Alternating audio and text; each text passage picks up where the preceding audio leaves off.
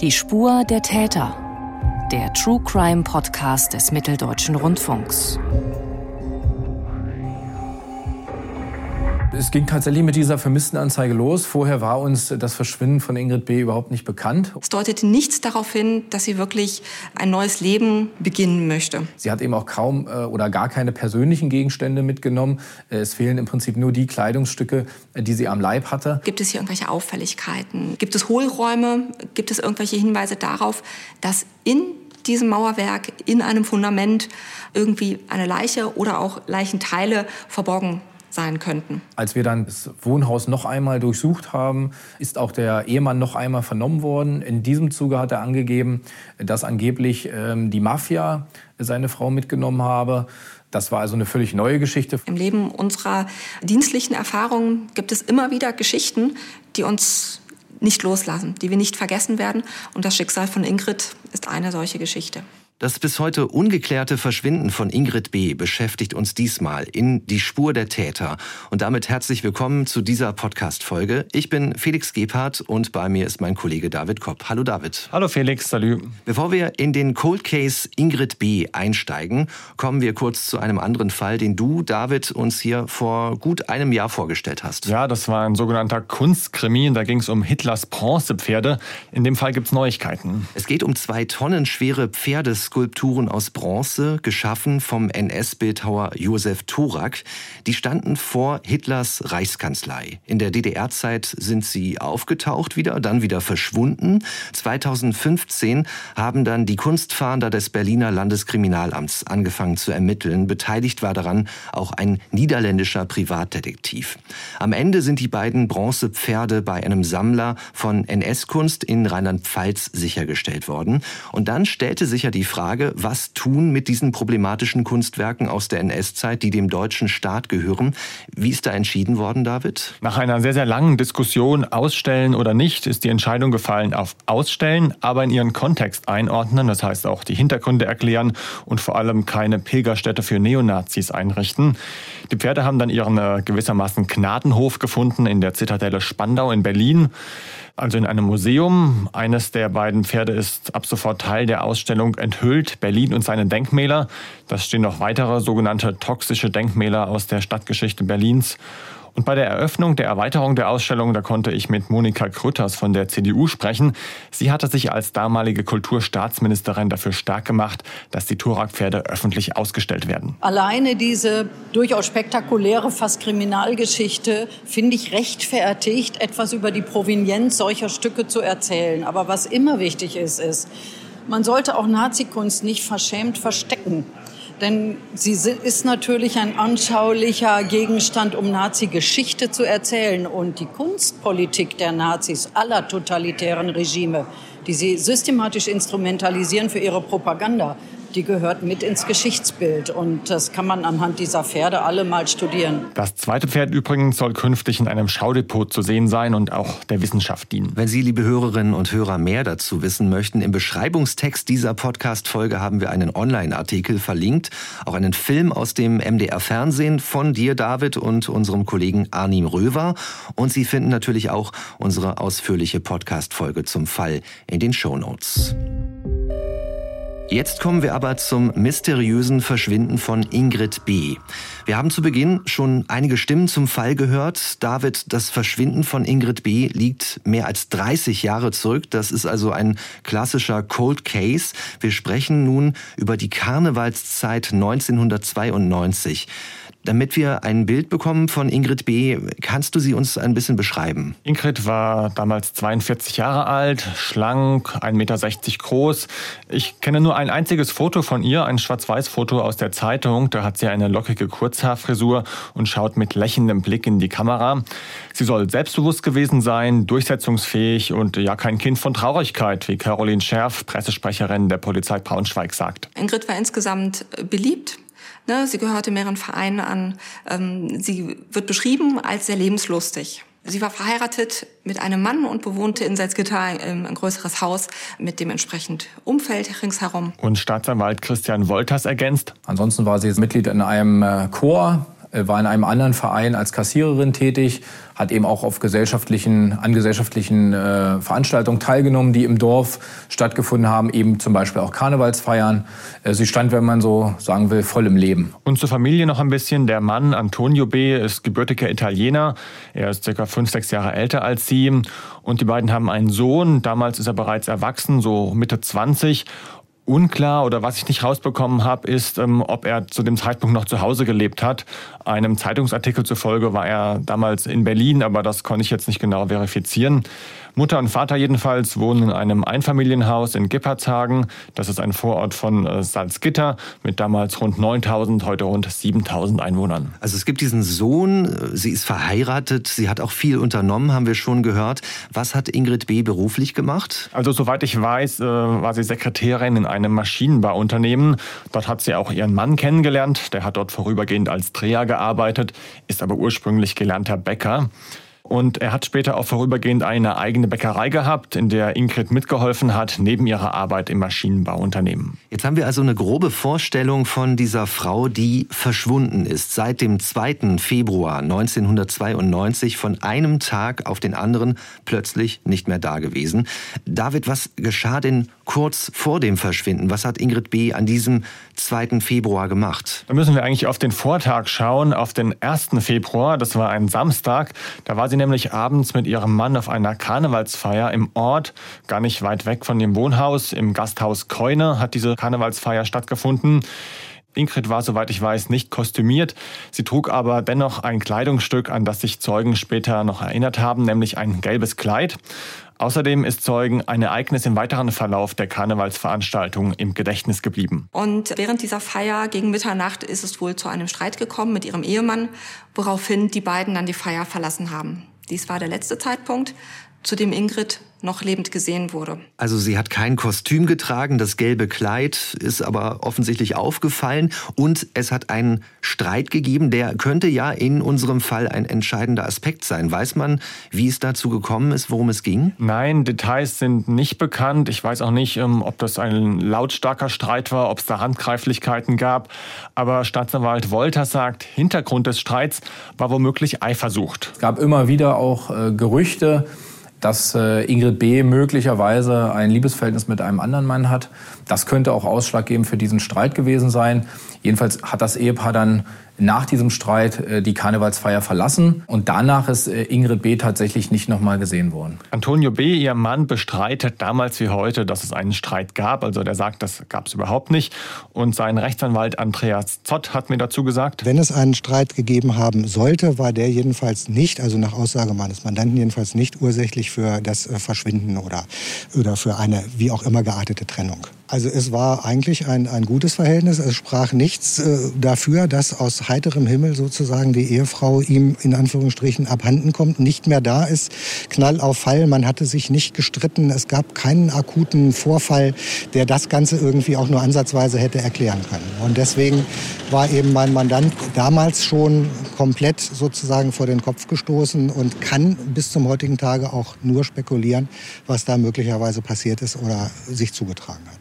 Für mich nachvollziehbar wäre nun an dieser Stelle, ich suche meine Ehefrau, melde sie bei der Polizei als vermisst. Hat Antonio B. das gemacht? Also die Polizeisprecherin hat mir gesagt, dass es eine private Suchaktion gab in der Gegend um das Wohnhaus, die ergebnislos geblieben ist. Und dann erst am 20. März 1992 meldete der Ehemann Ingrid bei der Polizei als vermisst, also sieben Wochen nach dem Verschwinden.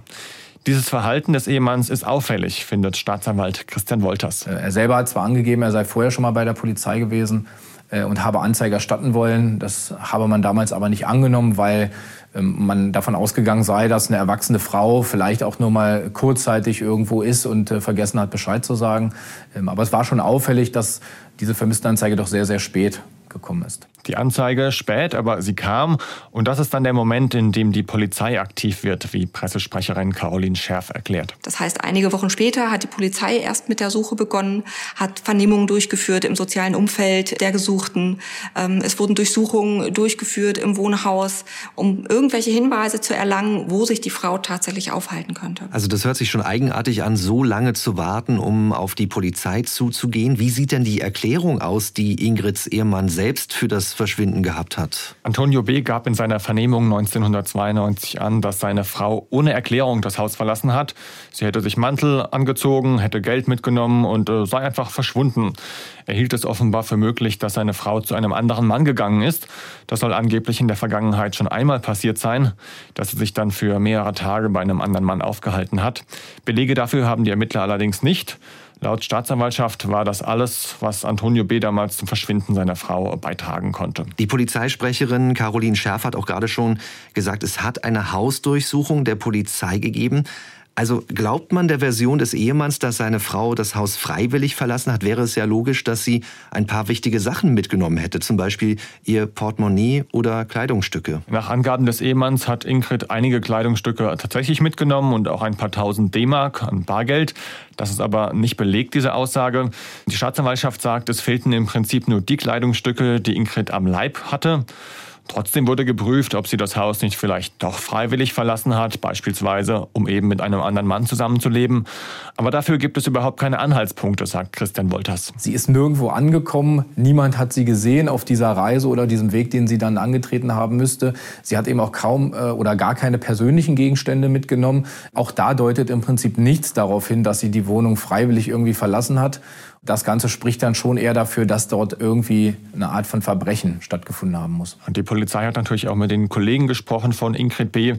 Die hielten ein äh, Tötungsdelikt zu dem Zeitpunkt damals äh, nicht für ausgeschlossen. Wenn wir jetzt mal kriminalistisch weiterdenken, es gibt ja noch andere Varianten, zum Beispiel, dass Ingrid B. Suizid begangen haben könnte. Auch das muss in so einem Fall in Erwägung gezogen werden. Inwiefern haben sich die Ermittler auch mit dieser Möglichkeit beschäftigt? Ja, auch diese Möglichkeit sei durchgespielt worden worden, hat mir Staatsanwalt Wolters im Interview geschildert. Ähm, da ist aber üblicherweise so, dass natürlich ein Abschiedsbrief hinterlassen wird oder ähm, die meisten ähm, Suizidopfer werden natürlich über kurz oder lang gefunden. Es gab auch keinen Abschiedsbrief. Sie hat sich auch bei ihrem Sohn nicht verabschiedet, auch bei sonst niemandem.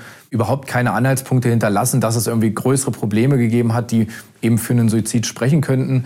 Also auffällig ist, dass es im Prinzip überhaupt keine Hinweise darauf gibt, was mit Ingrid B. passiert ist. Die Ermittler halten es damals bereits für wahrscheinlich, dass Ingrid nach der Karnevalsfeier noch zu Hause angekommen ist. Das sind gerade mal so zehn Minuten Fußweg. Danach aber das Haus nicht mehr lebend verlassen hat. Es wird anderthalb Jahre ermittelt, nach Ingrid B. gesucht, sämtlichen Hinweisen nachgegangen, die wir auch gerade schon durchgegangen sind ohne Erfolg das Ganze. Im Jahr 1993 schließen die Beamtinnen und Beamten den Fall vorerst mal ab. Es bleibt eine ungeklärte Vermisstensache, aber schon ein Jahr später gibt es wieder Bewegung. Dazu Polizeipressesprecherin Caroline Scherf. Im Jahr 1994 gab es aus dem persönlichen Umfeld von Ingrid konkrete Belastungen zum Mann der Verschwundenen. Dort gab es Hinweise, die konkret darauf hindeuteten, dass Herr B. seine Frau umgebracht haben könnte. Diesen zahlreichen Hinweisen sind wir explizit nachgegangen. Es wurden noch einmal sämtliche Zeugen befragt, es wurden Vernehmungen durchgeführt. Bisher wissen wir nur, dass Eifersucht im Spiel gewesen sein könnte. Was spricht denn noch dafür, dass Antonio B. seine Frau umgebracht haben könnte? Es könnten finanzielle Gründe eine Rolle gespielt haben, hat mir die Staatsanwaltschaft erklärt. Konkret geht es da um die Immobilien. Ingrid B. war nämlich Eigentümerin des Einfamilienhauses und eines weiteren Gebäudes. Im Fall einer Trennung wäre ihr Mann praktisch mittellos gewesen. Für die Ermittler ein mögliches Motiv, hat sich aber nicht erhärten lassen. Wir hatten jetzt eine Pause in den Ermittlungen und sind jetzt bei den Untersuchungen 1994. Was sind da die Ergebnisse der Polizei? Die Polizei ist mit Leichenspürhunden im Einfamilienhaus gewesen, hat nochmal sich ähm, umgeschaut, ob sie irgendwelche Hinweise findet, aber keine Hinweise dafür gefunden, dass sich Ingrids Leiche tatsächlich in dem Haus befindet. Die Ermittlungen wurden daher erneut wieder eingestellt, obwohl für die Mordkommission der Fall ziemlich klar zu sein schien, erzählt Caroline Scherf. Ganz viele Hinweise, ganz viele Verdachtsmomente deuteten darauf hin, dass der Ehemann als Täter für ein Tötungsdelikt, für einen Mord ähm, an Ingrid B. in Frage kommt. Alles kam zusammen. Es gab wenig Hinweise, die auf irgendein anderes Verschwinden hindeuten würden. Sodass es so unbegreiflich war, warum kann man diese Tat nicht nachweisen? Oder wurde irgendetwas übersehen? Haben wir etwas nicht erkannt? Haben wir eine Frage noch nicht gesehen, die wir vielleicht beantworten müssten? Und deswegen brannte es den, den Ermittlern damals schon in der Seele, diese Tat tatsächlich aufzuklären. Für Polizei und Staatsanwaltschaft ist es sicherlich sehr enttäuschend gewesen, frustrierend, dass diese Ermittlungen kein Ergebnis gebracht haben. Alles wurde wieder eingestellt, die Ermittlungen. Und in den folgenden Jahren tut sich erst einmal gar nichts. Es gibt trotzdem natürlich Gerüchte. In der Stadt wird darüber weiter gesprochen. Das Schicksal von Ingrid B. bewegt die Menschen in Salzgitter-Geppardshagen über Generationen hinweg. Das hast du auch selbst erfahren dürfen. David, du mhm. bist für den Mitteldeutschen Rundfunk in dieser Siedlung unterwegs gewesen. Ja, also ich war dafür Dreharbeiten unterwegs. Es war eine sehr kuriose Situation in der Straße, in der das damalige Wohnhaus von Ingrid B. und Antonio steht, da kam ein Junge auf einem Fahrrad auf mich zu, so ungefähr fünfte, sechste Klasse würde ich sagen. Er sah die Kamera und fragte mich, geht's da um die Einbetonierte? Da war ich erstmal baff und ähm, habe natürlich sofort gemerkt, der äh, weiß, dass es hier um diesen Kriminalfall geht, aber dass er sofort davon ausgeht, dass die Frau einbetoniert ist. Das ist so das Stadtgespräch gewesen, oder? Wahrscheinlich, genau. Und das haben dann auch die Kinder erfahren und haben das so und so äh, geglaubt und gleich danach gefragt, ob es da um die Einbetonierte geht. Persönlich gekannt haben äh, dürften Ingrid B. heute noch, noch wenige Menschen, aber die Gerüchte zu ihrem Verschwinden, die halten sich. Ja, was ist denn nun tatsächlich dran an dieser Sache mit dem Einbetonieren? Was sagen die Ermittler zu dieser Theorie? Das klingt ja so ein bisschen wie aus einem schlechten Film oder zumindest abenteuerlich.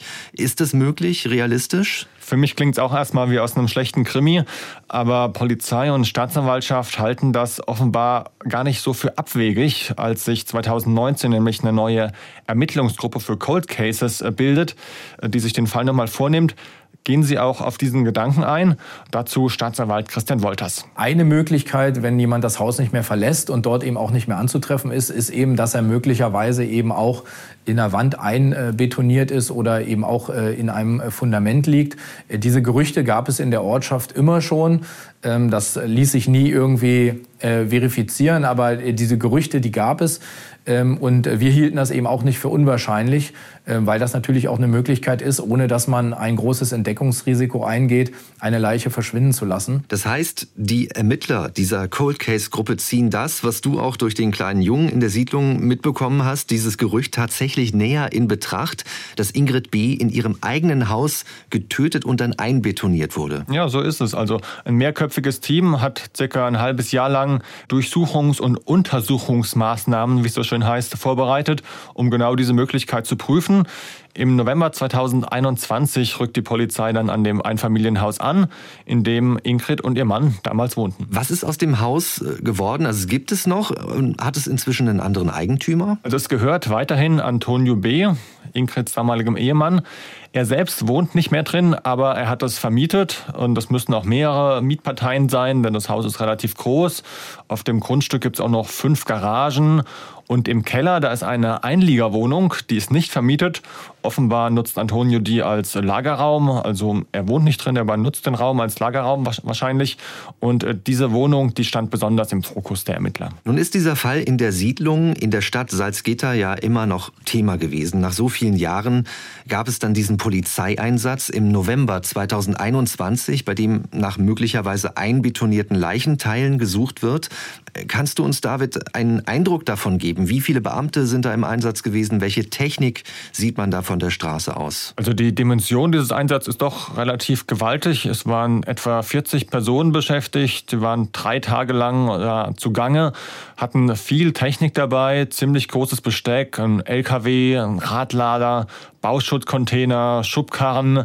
Und das hat natürlich für Aufsehen gesorgt, sodass unter anderem der Norddeutsche Rundfunk darüber berichtet hat. Hier ein Ausschnitt aus der Fernsehsendung Hallo Niedersachsen vom 2. November 2021. Die Polizei in Salzgitter will mit neuen Ermittlungen einen 30 Jahre alten Vermisstenfall aufklären. Seit 1992 wird Ingrid B. vermisst. Sie lebte hier in diesem Haus. Ingrid B. verschwand im Februar 92 am Morgen nach einer Vereinsfeier, an der sie mit ihrem Mann teilgenommen hatte. Mehrere Ermittlungen blieben ohne Ergebnis. Jetzt wendet die Polizei ganz neue Methoden an. Wir setzen hier äh, modernste Technik ein, um halt auch äh, das Mauerwerk entsprechend äh, einzusehen oder auch entsprechend den Boden begutachten zu können. Ob die neue Ermittlung in diesem Cold Case Ergebnisse bringt, konnte heute noch nicht beantwortet werden. Der Polizist, den wir da eben im O-Ton gehört haben, ist übrigens Matthias Pintag, Pressesprecher der Polizeiinspektion Salzgitter. Auf die eingesetzte Technik schauen wir gleich noch mal genauer, liebe Hörerinnen und Hörer. Aber wir sprechen auch noch über ein spannendes Detail, nämlich, dass an dieser Polizeiaktion in dem Wohnhaus auch Beamte aus den Niederlanden beteiligt waren. Nun muss man sagen, Salzgitter liegt weit weg von der Grenze. Also David, warum sind da nun auch niederländische Ermittler eingesetzt? Gibt es da eine besondere Expertise? Ja, die Ermittler in Niedersachsen haben sich erinnert, dass sie in einem anderen Fall mit ihren niederländischen Kollegen erfolgreich zusammengearbeitet haben. Da ging es um einen niederländischen Staatsbürger, dessen Leiche in Deutschland im Boden mit spezieller Technik aus den Niederlanden aufgespürt wurde. Daher hat man sich eben auch im Fall von Ingrid B. entschieden, da um Hilfe zu bitten, hat Amtshilfe erbeten in den Niederlanden. Und die kam dann auch schnell und unproblematisch zustande. Deutsche Ermittler konnten von der guten Ausstattung der niederländischen Polizei profitieren, wie mir Thiemen Hansmann von der regionalen Verbindungsstelle Niedersachsen am Telefon gesagt hat. Er ist zweisprachig und arbeitet seit vielen Jahren für die niedersächsische Polizei. Ein Bodenradar ist kein großes Gerät, das ist nicht problematisch. Die niederländischen Behörden haben Spezialeinheiten und diese Spezialeinheiten, die sind äh, zentral stationiert.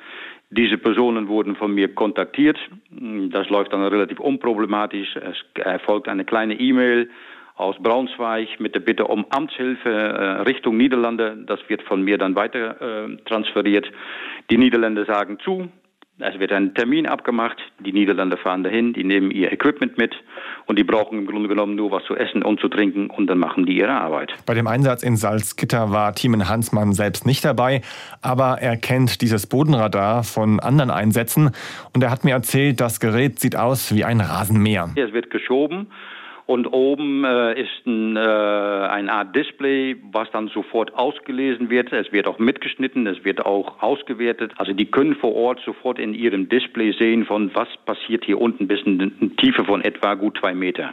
Das Gerät äh, sieht eigentlich Bodenstrukturen, die durchbrochen wurden. So kann man das eigentlich formulieren. Ich bin selber kein Geologe, aber als ich immer mal mitgeschaut habe und mich das erklären lassen habe, dann konnte man tatsächlich eine gewisse Bodenstruktur sehen und man muss sich vorstellen, man sieht da natürlich nicht irgendwie ein Korpus liegen oder irgendwie einen besonderen Gegenstand, sondern nur, dass die feststellen, hier in diesem Erdreich, da ist was passiert. Es ist nicht so, wie sich das gehört, sondern hier sind Fremdeinwirkungen gewesen, was die vorhandene Struktur einfach durcheinander gebracht haben. Das sehen die. Mit dem Gerät größere Gelände abzusuchen, wie ein ganzes Feld, das sei nicht zu schaffen, aber eine Wohnung oder eine einzelne Zimmer, wie in diesem Fall, das funktioniere gut. Jetzt fragen sich wahrscheinlich unsere Hörerinnen und Hörer auch, warum hat die deutsche Polizei so etwas nicht? So ein Rasenmäher großes Gerät könnte man sich ja selbst anschaffen, um nicht jedes Mal die Kollegen, die Kolleginnen in den Niederlanden fragen zu müssen. Das kann ja eigentlich nicht so kompliziert sein. Ja, ist klar, die, die Frage drängt sich auf. So ein Bodenradar kostet kostet schätzungsweise um die 50.000 Euro, ist also ein bisschen teurer als ein Rasenmäher. Aber ähm, Hansmann sagt, die niederländische Polizei sei technisch generell gut aufgestellt und auf dem aktuellen Stand. Aber eben die Technik alleine, das sei auch noch nicht alles. Was wir an Technik in 2022, 2023 haben, das haben die Niederländer auch. Und die Niederländer, die lassen sich das auch was kosten. Ähm, es geht nicht nur um ein Gerät, ein Gerät ist ein Stück Technik und kann uns dabei unterstützen, aber so ein Gerät muss man auch bedienen können, man muss damit arbeiten können. Somit sagen die niederländischen Kollegen, wir holen uns die Expertise von draußen in die Organisation rein. Das heißt, wir kaufen uns Geologen ein und diese Geologen, die werden wir gut bezahlen und die sind für uns diese ja, äh, Experten sozusagen, die dann entsprechendes Material zur Verfügung kriegen und dann wird gearbeitet. Kommen wir nach diesem kleinen Ausflug in die Technik zurück zum Fall der verschwundenen Ingrid B. aus Salzgitter. Nach ihrer Leiche wird ja weiter gesucht im November 2021. Im Einsatz sind die Cold Case Ermittler zusammen mit Kollegen des Bundeskriminalamts und der niederländischen Polizei und es gibt nun ein Bodenradar. Was genau haben sich die Fachleute nun damit angeschaut in diesem ehemaligen Wohnhaus von Ingrid B? Die Fachleute haben sich vor allem die ähm, erwähnte Einliegerwohnung angeschaut. Darauf hat Antonio B. nämlich noch alleinigen Zugriff gehabt. In den vermieteten Wohnungen waren die Kriminaltechniker offenbar nicht, aber vor allem in den Teilen des Gebäudes, die in der Zeit kurz nach dem Verschwinden von Ingrid B. entstanden sind, haben sie sich umgeschaut, erläutert Polizeisprecherin Caroline Scherf. Es gab Hinweise, dass Herr B. immer wieder in seinem Haus gearbeitet hat, ähm, große Renovierungsarbeiten durchgeführt hat. Es gab immer wieder neue Anbauten.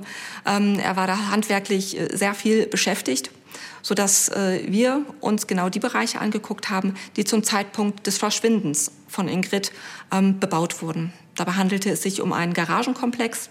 Dort wurde das Fundament neu gegossen, sodass wir auch hier geschaut haben, gibt es hier Auffälligkeiten. In der Einliegerwohnung im Keller setzen die Kriminaltechniker sogar einen Presslufthammer ein und weiteres schweres Gerät, um eine Badewanne rauszureißen. Die war nämlich ungefähr zum Zeitpunkt von Ingrids Verschwinden da eingelassen worden.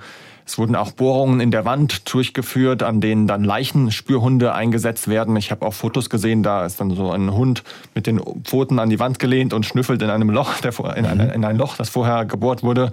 Also schon einiges da, was die unternommen haben. Wie gesagt, drei Tage lang einiges los in dem Wohnhaus und die Beamtinnen und Beamten wollten offenbar nichts unversucht lassen. Die Motivation war tatsächlich sehr groß, weil das eine große Hoffnung war, dieses Delikt tatsächlich aufzuklären. Das Verschwinden von Ingrid endlich aufzuklären, herauszufinden, wo ist sie geblieben, was ist mit ihr passiert. Und wenn dann die Möglichkeit besteht, nach so langer Zeit mit Hilfe der Technik neue Erkenntnisse zu erlangen und diese offenen Fragen endlich zu beantworten, ist das eine große Möglichkeit. Und wir waren sehr dankbar dafür, dass die vielen Behörden uns unterstützt haben. Die Polizeisprecherin sagte mir auch, dass für die Aufklärung des mutmaßlichen Todes eines Menschen, dass man das in Kauf nehmen müsse, dass auch mal eine Badewanne eben rausgenommen wird, zumal der Schaden ersetzt wird, sofern die Suche erfolglos bleibt. Also Antonio B. macht sich zumindest ein bisschen verdächtig dadurch, dass er dieses Fundament gegossen hat, diesen, für diesen Garage Garagenkomplex. Finden denn die Ermittler bei ihren Durchsuchungen in dem Haus irgendwas? Es gibt ja noch eine Kellerwohnung oder werden sie woanders auf dem Gelände fündig? In einem Wort zusammengefasst, nichts. Sie finden nichts, was auf die Leiche von Ingrid B. hindeutet, weder unter den Garagen noch in der Kellerwohnung und auch sonst nirgends. Auch die aktuelle Wohnung des Ehemanns im Nachbarort wurde durchsucht. Das war dann mehr so eine klassische Hausdurchsuchung, wie die Staatsanwaltschaft sagt, zum Auffinden von Beweisen. Aber auch da gab es keine Hinweise, dass sich Ingrids Leiche dort befindet. Ein ernüchterndes Ergebnis also für die Ermittler angesichts der großen Hoffnung und der umfangreichen Vorarbeit der Kollegen in den 90er Jahren, sagt Caroline Scherf. Es habe alles so klar ausgesehen. Es wirkte wie auf einem Silbertablett serviert, dass nur noch die Beweisführung vervollständigt werden müsste. Umso größer war die Enttäuschung, ähm, als die Fragen nicht beantwortet werden konnten. Zumindest nur insoweit, dass ähm, wir wissen, in dem Haus und auf dem Gelände des Grundstückes ähm, ist Ingrid tatsächlich nicht mehr. Nun könnte man ja auch denken, dass der Ehemann nun doch noch irgendwas Konkretes sagt zum Verschwinden von Ingrid B. Also, dass er vielleicht sogar einen Mord gesteht. Inwiefern ist er denn nochmal befragt worden von der Polizei? Er ist nochmal befragt worden. Allerdings muss man gleich dazu sagen, äh, dass sich Antonio B. nach Ansicht der Ermittler immer wieder unklar ausgedrückt hat und sich in Widersprüche verstrickt hat. Und deswegen ist es einfach nicht gelungen, ihm auch etwas nachzuweisen Hinweisen. Er wird also parallel zu den Durchsuchungen nochmal vernommen und da präsentiert er eine ganz neue Geschichte, die Staatsanwalt Christian Wolters zusammenfasst. In diesem Zuge hat er angegeben, dass angeblich ähm, die Mafia seine Frau mitgenommen habe. Und auch die Geschichte war relativ komisch. Der Ehemann hat angegeben, dass man also äh, Geld von ihm gefordert habe. Nachdem er das nicht gezahlt habe, habe man dann die Ehefrau gekidnappt und mitgenommen. Ähm, es ist dann aber nie wieder Geld gefordert worden, äh, angeblich, um eben die Ehefrau zurückzubekommen. Und er selber hat sich offensichtlich auch dann nicht mehr für das Schicksal seiner Frau interessiert. Und ähm, angeblich soll die Frau im Mittelmeer versenkt worden sein. Also auch das klingt aus unserer Sicht nicht glaubhaft. Übrigens ist diese Mafia-Geschichte eine Geschichte, die sein Rechtsanwalt gar nicht kennt. Der konnte auf Anfrage überhaupt überhaupt nichts dazu sagen. Mir sagte Rechtsanwalt Zott über seinen Mandanten. Er hat letzten Endes keine Erklärung. Er kann auch nur mutmaßen und spekulieren. Also es fängt ja damit an, dass es eigentlich ein Vermisstenfall ist und kein Todes- oder Mordfall.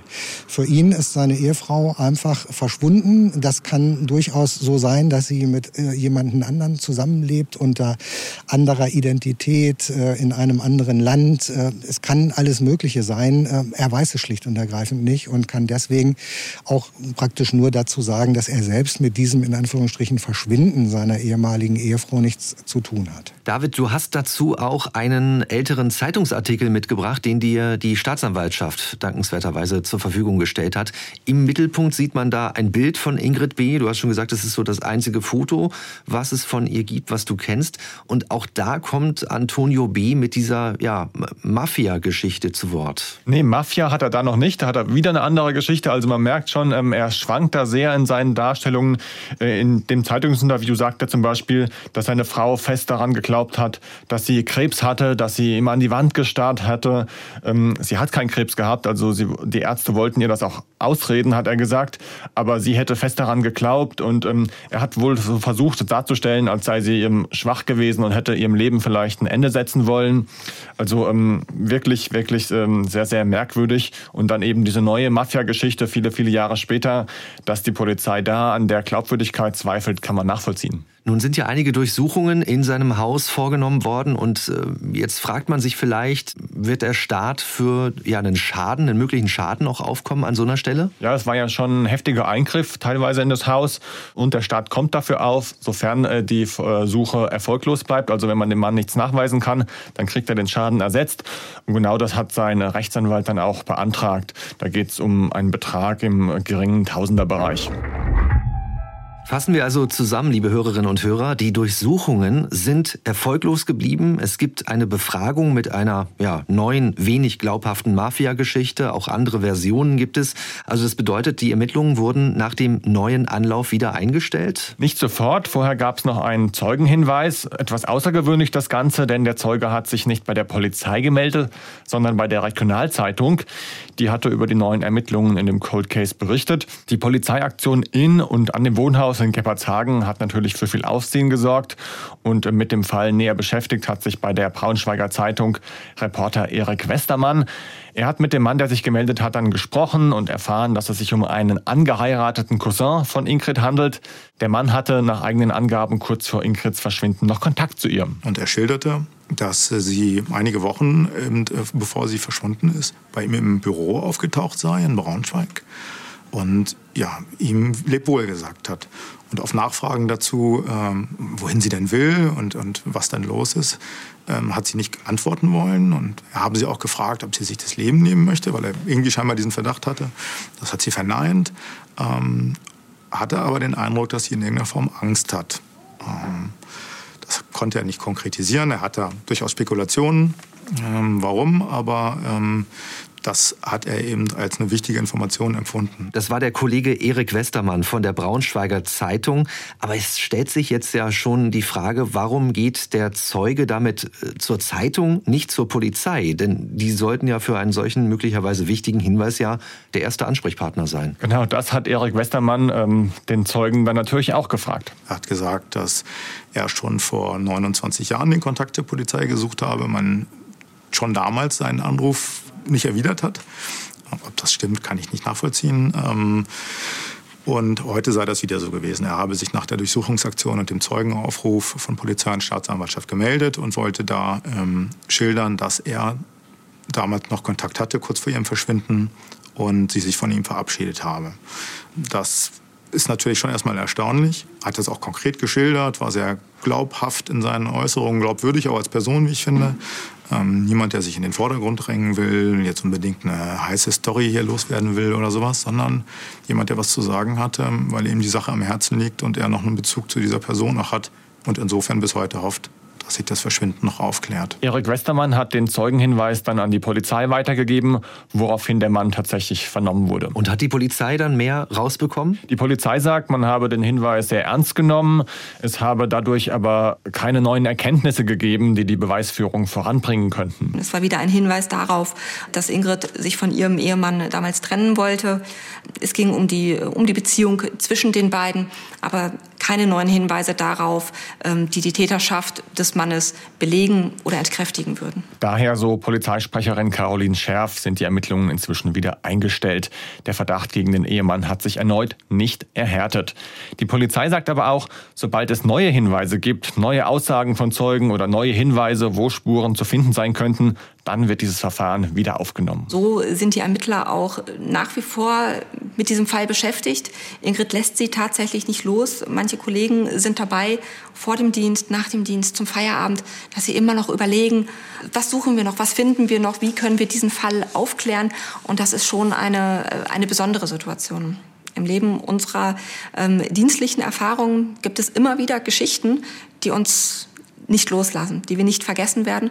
Und das Schicksal von Ingrid ist eine solche Geschichte. Ja, das ist eine echte Herausforderung, auch für die Ermittlerinnen und Ermittler, die da Caroline Schärf beschreibt. Dieses Auf und Ab der Ermittlungen, liebe Hörerinnen und Hörer, die wir ja auch nun durchgemacht haben. David, was denkst du denn, wird nun mehr als 30 Jahre nach dem Verschwinden von Ingrid B. nochmal Bewegung in die Sache kommen? Den Ermittlern läuft ja gewissermaßen auch die Zeit davon, denn ein möglicher Mörder, auch wenn Mord nicht verjährt, auch Zeugen sind ja irgendwann nicht mehr am Leben. Genau das stimmt. Also entweder würde ich sagen, in den kommenden Jahren wird das Verbrechen noch aufgeklärt, wenn es ein Verbrechen war, oder gar nicht mehr. Das gilt auch für den wenig wahrscheinlichen Fall, dass Ingrid das Haus lebend verlassen hat, dass es eben kein Verbrechen war.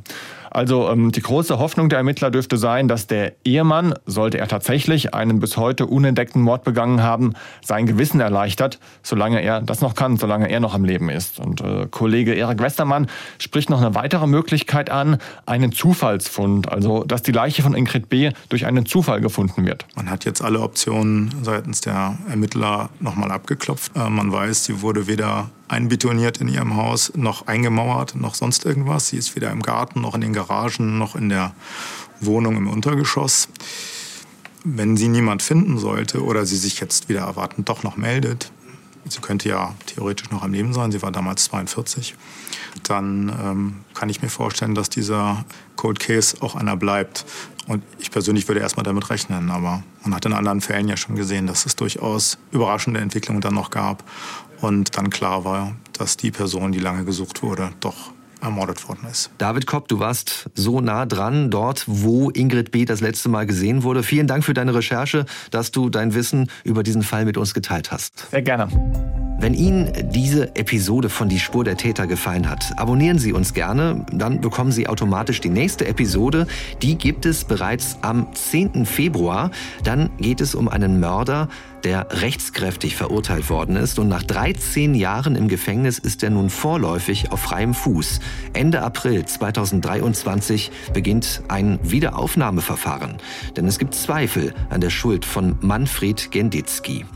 Wenn Sie Fragen an uns haben, Feedback oder Kritik, wir freuen uns jederzeit über Ihre E-Mail. Die Adresse lautet die-spur-der-täter mit ae.mdr.de.